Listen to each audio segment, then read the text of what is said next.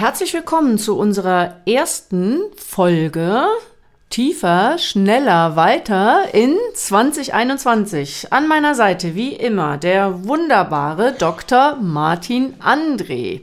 Martin, magst du was über dich erzählen? Hallo, ich heiße Martin André. Äh, ich bin Medienwissenschaftler an der Uni Köln. Ich habe gleichzeitig ein Digitalunternehmen, Amp Digital Ventures, und ich freue mich hier zu sein heute mit der fantastischen Ines Imdahl. Das ist echt klasse, wie du das machst. Äh, ich bin Diplompsychologin. ja, Boxen kann ich nicht, kämpfen ein bisschen, Boxen überhaupt nicht. Diplompsychologin, Rheingold Salon, seit fast 30 Jahren tiefenpsychologische Marktforschung. Wir wollen uns heute mit einem neuen Hype beschäftigen. Warum sind alle so verrückt nach Clubhouse? Und ich formuliere das ganz bewusst so. Verrückt sein heißt ja, dass man einerseits die Finger davon nicht lassen kann, Suchtpotenzial. Andererseits die kritische Frage gleich inkludiert, sind die Leute nicht ein bisschen verrückt und ist es nicht ein bisschen verrückt, was da passiert? Brauchen wir das wirklich?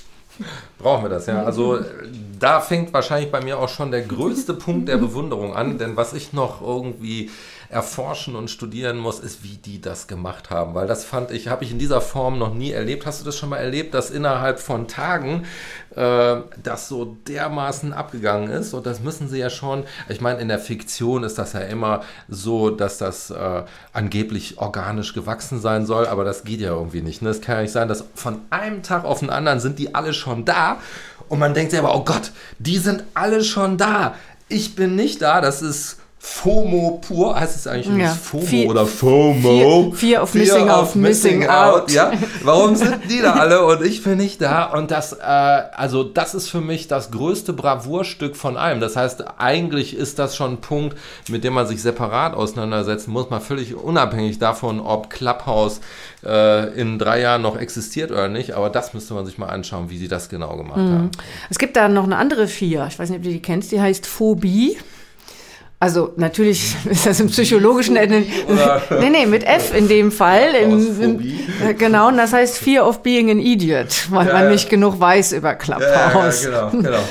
Deswegen hat ja Clubhouse auch erstmal ganz viele Inhalte geliefert, wo es eigentlich von morgens bis abends nur darum ging, okay, wie muss ich das installieren und wo, was muss ich in meine Bio reinschreiben und äh, was ist jetzt genau eine Hall und äh, was ist denn dieser komische äh, Trichter neben meinem Profil und äh, das ist natürlich auch eine lustige Sache, dass die Leute sich erstmal äh, sehr viel Zeit äh, gemeinsam treffen, um sich aufzuschlauen, hey, wie nutze ich denn die Features? Ja, ja und damit bist du eigentlich bei Dingen, die, über die ich heute gerne reden möchte. Ja, Eigentlich, aber du bist ja jetzt auch Profi, ne? Du bist ja schon hier voll aktiv auf Clubhouse. Ne? Da kann ich ja nur äh, bewundernd aufschauen. Äh, Soweit bin ich noch nicht. Also du kannst ja mal von deinen Erfahrungen berichten.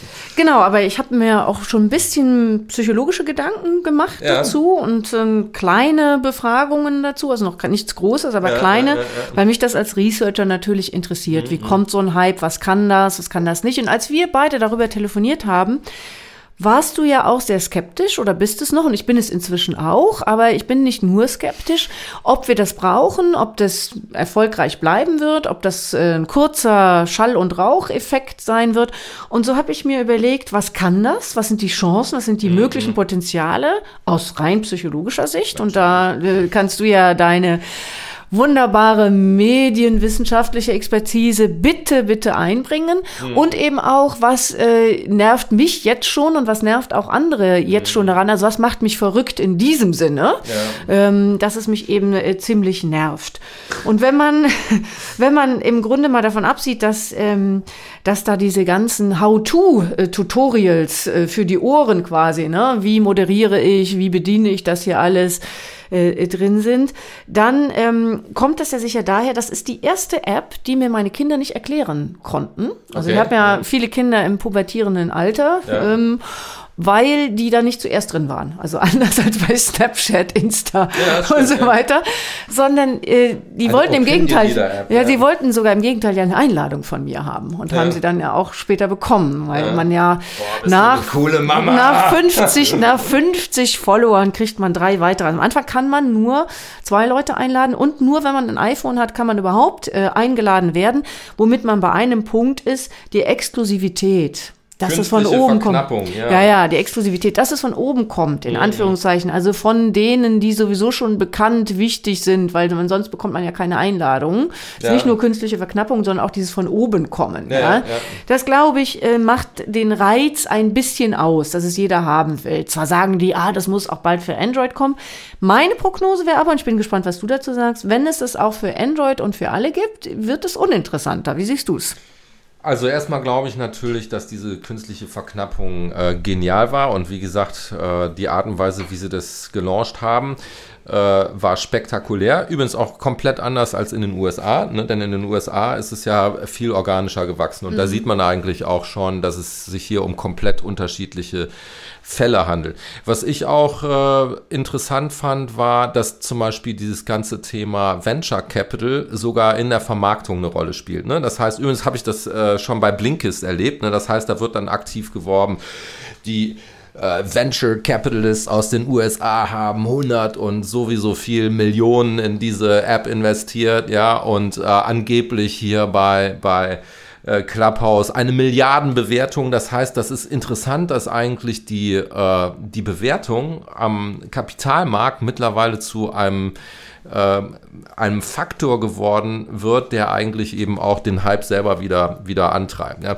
Was ich eigentlich die interessante Frage finde, ist, ähm, und das ist halt auch das Faszinierende an Clubhouse, ist, ähm, was ist eigentlich der Wettbewerb? Ne? Also wenn wir jetzt mal nur den, den Use Case uns anschauen, also ist es stets im Wettbewerb zu, sag ich mal, einer Talkshow oder steht es im Wettbewerb äh, zum Radio oder steht es im Wettbewerb zu einer Zoom-Konferenz? Äh, denn da ist ja das Faszinierende, dass es natürlich zusätzlich noch Social Media Features hat. Das heißt, äh, unglaublich interessant gebaut äh, diese App und äh, ich glaube, das muss ich erst noch zeigen, was eigentlich genau in wel ich, ich könnte überhaupt nicht sagen, in welchem Markt ist denn jetzt Clubhouse ein Player?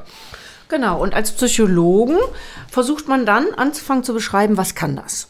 um zu verstehen, also wir gucken den Wettbewerb ja nicht nur danach an, ähm, wie die Funktionen sind, ja, die rein technischen Funktionen. Ja, das ist jetzt erstmal, würde man denken, natürlich Radio, Podcast, weil man muss ja sich auch was anhören. Und ähm, deswegen mal vom Grund, das Ding heißt Clubhouse. Mhm. Da ist die Exklusivität schon wieder drin. Wir können alle im ja. Moment gerade nicht in einen Club gehen. Und wir wollen alle dabei sein in diesem Club und ja. eine Einladung bekommen. Gut, das hatten wir schon. Jetzt heißt das auch Haus. also in wir, genau, das heißt das auch Haus und in den, in. Und, und es gibt, in, ja, man kann das jetzt lustig äh, machen, aber in dem Haus gibt es ja. Räume, die man ja, eröffnen ja, kann und da dann wieder Bühnen oder eigentlich müsste das sinnigerweise besser Tische als Bühnen heißen, damit es logisch wäre oder psychologisch wäre. Was vermissen wir gerade? Wir vermissen uns mit Freunden in deren Zuhause zu treffen, wir vermissen in den Club zu gehen, wir vermissen gemeinsam am Tisch zu setzen, äh, sitzen und was wir jetzt hier machen können ist, wir gehen in diesen Club und können uns also sind da Teil des Hauses und das hat ja auch so was Privates und was Persönliches. Das ist jetzt mhm. nicht nur das Exklusive, was da reinkommt. Und können dann uns den Raum aussuchen, in dem wir quasi im Club sein wollen. Also so wie bei einer Party, wo man dann guckt, ist das in der Küche oder steht man eher im Wohnzimmer oder wie die ganz Alten wie ich, im Partykeller früher, da kennst du noch die Partykeller aus den 80ern, du am Rande bemerkt, ähm, kann man sich den Raum aussuchen, in den man jetzt joinen möchte oder auch einen eigenen Raum aufmachen, wo man sagt, wir feiern hier das oder wir besprechen hier das. Das äh, greift natürlich eine tiefe Sehnsucht, die wir gerade jetzt zu Corona-Zeiten haben. Und meine Frage wäre auch, würde das genauso gut funktionieren, hätten wir keinen Corona? Denn da könnten wir uns ja tatsächlich auch so treffen. Gleichwohl es natürlich noch ein paar weitere Faktoren gibt, die, die, verstärkend hinzukommen, kommen, die eher positiv auch sind. Nämlich, wir können uns hier mit Menschen treffen, die normalerweise unerreichbar sind. Ob das jetzt eine mhm. Dunja Halali ist oder dann ein Gerhard Schröder oder ein Ramelow, zu dem du gleich was sagen möchtest, oder ein Gottschalk. Ne, die sind dann plötzlich in diesen Räumen. Und wenn man ein bisschen Glück hat und die Hand hebt, kann man mit denen plötzlich auf der Bühne sein und denen eine ganz direkte Frage stellen. Ja, und das ist cool, dass du das so sagst, weil mhm. ich glaube, da fallen mir ganz viele Sachen zu ein. Weil erstmal ist natürlich so, das, dass das. Da gehe ich von aus, dass dir dass ganz das, viel einfällt, dass das, Martin. Dass das eine Plattform ist, die äh, Häuser, Räume hat, ja, das ist natürlich erstmal auch ein Versprechen, weil das ist Versprechen, dass das mehr ist als nur ein Medium, sondern das ja. ist irgendwie was ganz Besonderes. Es ist eine tiefere, eine direktere Form der Interaktion. Und dann sind da auch noch die Promis, das heißt, das äh, verspricht natürlich, ähm, dass ich mit diesen besonderen Menschen in direkte Beziehung treten kann.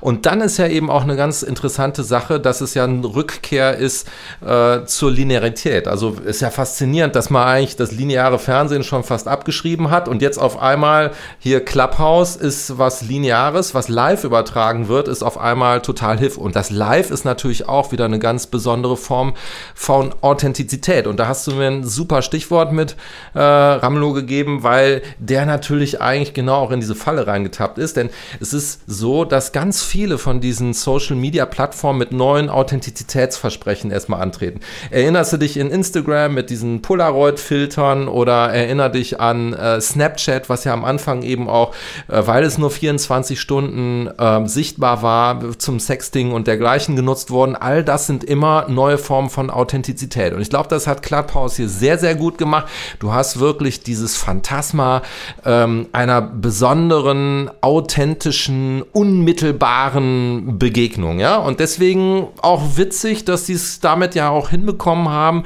äh, das Live-Prinzip mit seiner Authentizität wieder in die Plattform reinzuholen. So, das neue authentisch quasi. Mhm. Meine steile These hierzu ist ja, Clubhouse versaut uns jetzt auch noch das Hören. Das kann ich so, ne? Ist, ist, man könnte es das, auch also Insta, nennen. Insta hat uns im Grunde das Gucken versaut. Ja. Und wenn man sich anschaut, was bei Insta immer in den Kommentaren steht, dann wiederholt sich das ja am Stück. Ach du Süße, du Wunderbare, du Tolle, du Cutest. Also ich habe mal ausgewertet, das war immer sich wiederholen. Bei den Jungs heißt das dann Bro und, äh, und also die, die, die Sprüche sind immer die gleichen. Auch genau. Mhm. Was ich am häufigsten bei Clubhouse gehört habe, und ich habe mir das ja wirklich drei Tage am Stück gegeben, als ich, ich da rein... dich. Du hast echt Stamina. also, ich nehme das jetzt nicht ganz so ernst, aber die Sätze kennst du, die Sätze kennst du auch schon, ne? Ich habe zwar noch nicht zugehört so lange, aber ich habe da mal eine Frage. Das ja. ist die Standardformulierung, wenn jemand auf die Bühne kommt. Oder äh, ich bin ja so aufgeregt, ich bin zum ersten Mal hier auf der Bühne. Mhm. Und jeder zweite sagt aus, ihr macht das hier ganz toll mit der Moderation. Mhm. Die meiste Zeit vergeht auf diese Sätze. Mhm. Wirklich, ungelogen. Ich würde ich würd mich freuen, wenn das mal jemand messen würde. Jetzt ist es aber trotzdem so, dass es ja eine Riesenchance beinhaltet. Mhm. Also immer, du sagst, es schafft eine neue Authentizität. Es ist aber auch so, dass ja 30 Prozent äh, der Jugendlichen berühmt werden wollen. Also 30 Prozent. Vor mhm. zehn Jahren waren das nur 14 Prozent. Okay. Sagen, das habe ich zweimal gemessen. Und diese Plattform eröffnet natürlich eine neue Chance, berühmt zu werden. Also Insta ist durch, da musst du unglaublich viel investieren. In Fernsehen kommen auch nicht mehr so viele. Da ne? bin ich jetzt im Fernsehen ganz schwierig, wollen alle. Ne? Ähm, Podcast haben, ist jetzt auch langsam so zu dem Punkt gekommen, wo sich das Feld so ja, gefunden hat. Es gibt ein Spitzenfeld, ein genau. Mittelfeld und ein. Wo wir halt so drin sind. Ja, wir sind. Spitzenfeld. Und da sind sind aber nicht alle ja, drin. Ne? Okay, ja. nein, natürlich nicht. Also äh, hieft uns in die Charts, bitte. Ja. Nein, wir wollen auch berühmt werden. Aber was ich damit sagen wollte, ist, es ist neues Spiel, neues Glück. Also es ist natürlich so, dass viele Influencer von Instagram, zack, haben die auch direkt wieder 1,5 äh, K Follower und mehr und so. Aber ähm, da war am Anfang auch so eine Hoffnung. Und also nicht nur teilhaben an den Berühmtheiten, ne? wie Ramelow zum Beispiel, sondern, sondern auch selbst noch wieder eine neue Chance haben. Und ich glaube, das macht auch einen Teil des Hypes aus, dass man so sagt, jetzt habe ich noch mal eine Chance und kann die ergreifen. Insbesondere eben auch jetzt die Älteren, die ja die anderen ähm, neuen Apps verpasst haben. Ja, ist völlig richtig. Äh, zugleich ist natürlich so, dass wir auch wissen von den Interaktionsformen eigentlich aller Social-Media-Plattformen, dass eben äh, die Unterscheidung zwischen den eher passiven und den eher aktiven Teilnehmern meistens in so einem 90 zu 9 zu 1 Verhältnis steht. Das heißt, 90 Prozent machen nix. Äh, 9% machen so ein bisschen, die liken und dergleichen und nur 1% äh, sind halt da so top aktiv. Und das ist natürlich die Frage, wie sich das bei ähm, wie sich das bei Clubhouse weiterentwickelt. Ja. Und dann ist es natürlich zusätzlich noch so, ähm, und das muss man einfach sehen, wie sich das entwickelt. Äh, ja, das war natürlich bei vielen Plattformen immer ähm, das Versprechen oder da, die Verheißung dieses berühmt werden, aber wir haben jetzt natürlich schon in vielen Schüben gesehen, ähm, dass das nicht so ganz einfach ist und das wird man eben bei Clubhouse auch sehen. So, und jetzt nochmal zu meiner steilen These. Ja, es versaut uns noch das Hören. Es ist natürlich nicht das Exklusive oder dass wir jetzt so eine Sehnsucht haben, in verschiedene Räume zu gehen. Das könnte ja alles positiv sein.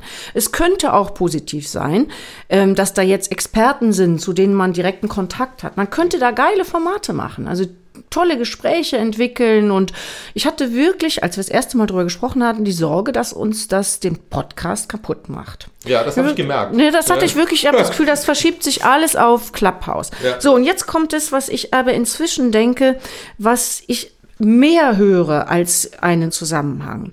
Ich glaube, dass Clubhouse den Zusammenhang zerstückelt und die. Tiefe.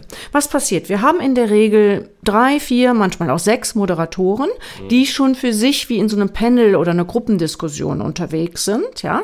Und die holen dann ja auch immer Leute auf, die dann sagen, ich habe zwar nicht die ganze Zeit zugehört, aber ich wollte mal dieses oder jenes sagen. Dann antworten die da auch immer wieder brav drauf. Wenn man aber dann so eine ganze Session, ob eine halbe oder eine Stunde anhört, dann wird das schrecklich redundant und wiederholt sich und geht auch nicht in die Tiefe. Dann haben wir eine Demokratisierung der Bedeutsamkeiten. Also jeder ist plötzlich gleichbedeutsam. Ne? Mhm. Ganz schrecklich, weil natürlich ist es so, der Gerhard Schröder hat auf die Frage, warum er mit Putin befreundet sei, gesagt, so eine Frage würde er nicht beantworten. Und ich habe mich gefragt, wie kommt irgendjemand aus dem Publikum dazu, den das zu fragen? Das ist eine interessante Frage, finde ich auch. Aber irgendwie ist ja dieser Mensch nicht gleichbedeutend mit dem Schröder, ob man das gut findet oder was auch mhm. immer. Aber das ist so, alle, die auf dieser Bühne dann sind, sind auf einmal gleichbedeutend. Und das kann schrecklich werden und wie gesagt den Zusammenhang zerstückeln. Und dann als drittes die Banalisierung der Experten. Die Experten, wo, da, da habe ich wirklich Top-Experten gehört, die ich kenne aus anderen Zusammenhängen, aus Vorträgen, aus äh, ganz tollen Kongressen, die sich dann hinstellen auf diese Bühne und jedem Einzelnen, der da hochgelassen wird, irgendeine banale Frage beantworten. Wieder ohne Zusammenhang. Der schildert dann sein Problem, warum er unglücklich im Job ist oder mhm. wie man besser mit Steuern umgehen kann oder abnimmt oder was auch immer. Vollkommen beliebig das Thema und wird dann äh, mit ein, zwei Sätzen beraten, so gut es eben auch geht. Was da aber eben fehlt, ist genau die Tiefe, die ein Podcast hier entwickeln kann. Dazu müsste man sagen, viel, viel ähm, regelhafter damit umgehen. Ansonsten wird es wirklich dieses versauendes Hören und äh, Ballanglosigkeiten erzählen. Ja, also da bin ich tatsächlich komplett bei dir, weil erstmal ist dein Beispiel Gerhard Schröder Putin eigentlich ein guter Anschluss auch in Richtung Ramelow, weil das Interessante ist ja, dass diese Authentizitätsphantasmen von neuen Plattformen eben immer nur Illusionen sind. Ja, und ehrlich gesagt ist Ramelow da der Fall, der zeigt, was passiert, wenn man äh, diese Illusion für wahr hält. Ja, denn am Ende ist es eben nur eine vorgetäuschte Authentizität und deswegen geht äh, Schröder da mit Sicherheit professioneller mit um als Ramelow, weil er natürlich weiß, in dem Augenblick, wo ich jetzt hier was Falsches sage, steht es morgen in der Bildzeitung. Ja, das ist das Erste. Was mir aufgefallen ist und was mich sehr sehr fasziniert, und das ist eigentlich eine gute Ergänzung, glaube ich, zu dem, was du sagst, ist, ähm, äh, dass es wie so eine Art Zweischneidung äh, gibt in den Beiträgen. Und zwar ich sag mal, auf der einen Seite eine unglaubliche Gleichförmigkeit, was übrigens auch da, ich kann das überhaupt alles nicht mehr hören. Also dieses, ich, also ich habe physischen Schmerz, wenn ich da manche Sachen höre, weil jedes Mal äh, die Sibylle, die hat noch eine ganz, ganz wertvolle Frage vorbereitet. Sibylle, möchtest du? Oh ja, okay, ich, vielen Dank. Ja, es ist so toll mit so. Bin so äh, aufgeregt. Ja, ich bin so aufgeregt. Es ist so toll, mit so vielen inspirierenden Menschen hier zu sein. Genau. Ja, äh, danke, danke, dass ich jetzt hier äh, meine Frage vorbringen darf ähm, äh, wäre es auch okay, ja, und so weiter und so fort. Das heißt, ein komplett gleichgeschalteter Diskurs, wo man übrigens auch, finde ich, weiß nicht, wie es dir geht, das ist ja auch teilweise sehr professionell, auch durchaus mhm. vorgetragen, teilweise wirklich mit Radiosprecherstimmen ja. Äh, oder ähm, äh, aus, dem, aus dem Auditorium, wo man, wo ich finde, wo man mittlerweile auch hört, dieses ganze Kommunikationscoaching, was auch in Unternehmen dazu geführt hat, dass die Leute wirklich wie so, wie so Stormtrooper äh, immer alle robotisch dasselbe sagen. Das hört man hier unglaublich, ne, diesen total professionalisierten Diskurs, ja, und dass man sich bedankt und es ist mal, egal auch was das für ein Schwachsinn ist, was die Leute sagen, ja, es war ein total wertvoller Beitrag. Ja, vielen Dank, dass du das gesagt hast, Barbara ähm, oder Dieter, ja. Ähm, Danke, dass du auch und dann äh, und dann auf der anderen Seite natürlich, und das habe ich auch mitbekommen, ähm, dass das dann aber durchaus auch manchmal kippen kann äh, Richtung Shitstorm. Ja, und das ist eigentlich ja was, was wir in den anderen Plattformen ja auch sehen, dass wir auf der einen Seite diese Gleichschaltung sehen, die wir eigentlich meistens unter dem Stichwort Filterbubble beschreiben und dann aber eben auch äh, alles, was unter das äh, äh Thema Cybermobbing fällt.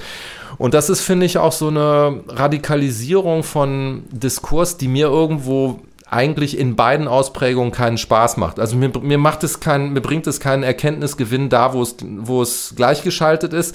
Und äh, wenn die sich da gegenseitig bashen, äh, finde ich es eben genauso langweilig. Das waren Erfahrungen, die ich so beim ersten Zuhören gemacht habe.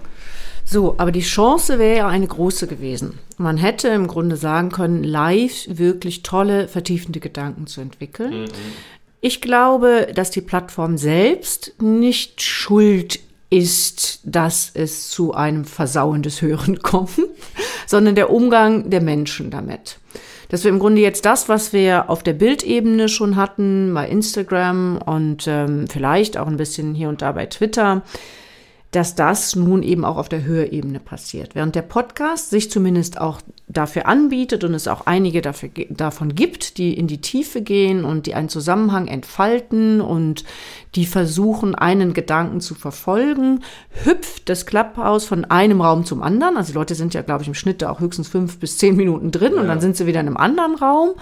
Und innerhalb eines Raumes ist es eben wirklich sowas wie, was man früher Smalltalk nannte auf einer Party. Ja, so ein bisschen oberflächliches Geplänkel, wo man versucht, freundlich Bist zu bleiben. In Smalltalk? Ja. Nein, ich mache lieber die große Rede. Ja. das du doch auch, ja, oder? ja, nee, ich, ich schaffe das auch auf Partys irgendwie eine halbe Stunde oder so. Ähm, aber Nein. da kann ich auch nur sagen, ich langweile mich auch.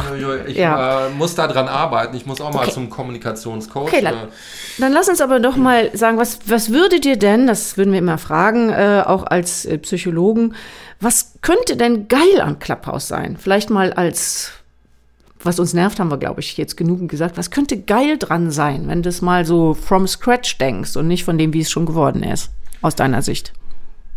Uiuiui, jetzt hast du mich aber gechallenged, wie man so schön sagt. Ähm, wie gesagt, meine ersten Erfahrungen waren so ein bisschen abturn. Deswegen, ähm, ich fände es interessant, wenn die Diskussionen in Clubhouse äh, mehr Mut zeigen würden, eben auch zur Kontroverse. Weil nur mal, um auch beim Beispiel zu bleiben, ich habe ein, äh, das war ein Business äh, Erfolgscoaching äh, äh äh, Raum da besucht und dann ging es dann wirklich irgendwann ab, dass einer und äh, von schlechten Erfahrungen berichtet hat und dann hat irgendwie jemand anders gesagt, ja, das liegt äh, an deinem Karma und das Karma hast du aus den früheren Leben und bei dir müsste man schon davon ausgehen, dass diese negativen Aspekte, die du da gerade hast, das ist wahrscheinlich aus dem Mittelalter, weil die Menschen im Mittelalter, die haben halt ganz viel äh, mitmachen müssen und ähm, das ist jetzt quasi genau ne, über verschiedene Inkarnationen, bla bla bla. Und dann kommt halt, dann kommt halt nicht irgendwie ein Moderator und sagt, ey, uh, what the hell uh, ist das ja? Und dann vielen Dank für deinen wertvollen Beitrag, ja. Ähm, und das finde ich schon so ein bisschen scary und da macht es mir halt keinen Spaß. Und wenn man das vielleicht äh, verbessern könnte, wird es mir möglicherweise mehr Spaß machen. Also ich glaube, der Zusammenhang ist das Wichtige. Dass sich Menschen für bestimmte Themen interessieren, ist ja fein, wenn, wenn man einen Raum hat, wo es um Karma geht und das wird dann tief besprochen, meinetwegen. Da will ich, äh, da will ich nicht, ich würde in diesen Raum halt nicht gehen, sagen wir mal so, ja.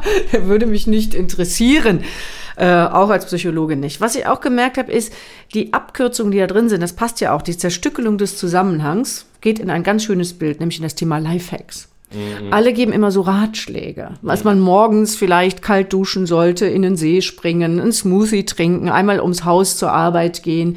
Das nervt mich wirklich. Also diese Ratschläge, die da gegeben werden, die ja auch wirklich diesen Smalltalk-Charakter haben. So, und weißt du, ähm, ich weiß nicht, wie es dir geht, aber ich finde, wir haben jetzt genug geklappt Haust. Hast du noch einen wichtigen Gedanken, den du unterbringen möchtest? Ansonsten habe ich nämlich eine Abschlussfrage. Mm, dann mm. schieß mal los. Was ist denn deine Abschlussfrage, Ines? Was ist das Beste an Clubhouse? Das Beste an Clubhouse finde ich den Hype drum, ja. Und das Beste finde ich auch, die, für mich ist, ist zu beobachten, wie unglaublich stolz dann die Leute auch auf anderen äh, Plattformen posten, dass sie gerade auf Clubhouse waren. Und das ist genau für mich die Frage, äh, wie lange das vorhält, weil eigentlich ist die Gefahr in meinen Augen, dass da diese Gratifikation ja jetzt nun erledigt ist. Von daher ziehen die Leute dann weiter. Das ist die Frage. Daran sieht man, dass du auch auf anderen sozialen Medien nur wirklich in einem disziplinierten Rahmen unterwegs bist. Ja, die Frage, die Frage, was ist das Beste an Clubhouse, ist auf diversen anderen Medien bereits beantwortet. Ja, das ist die Funktion. Ja, das ist die Funktion Leave quietly. Ach so. ja. Das, damit wären ja. wir am Ende. Das machen wir dann jetzt auch. We ja. leave quietly. Tap, tap, tap, tap, tap, tap, tap. Okay, und wir. Auf Wiederhören.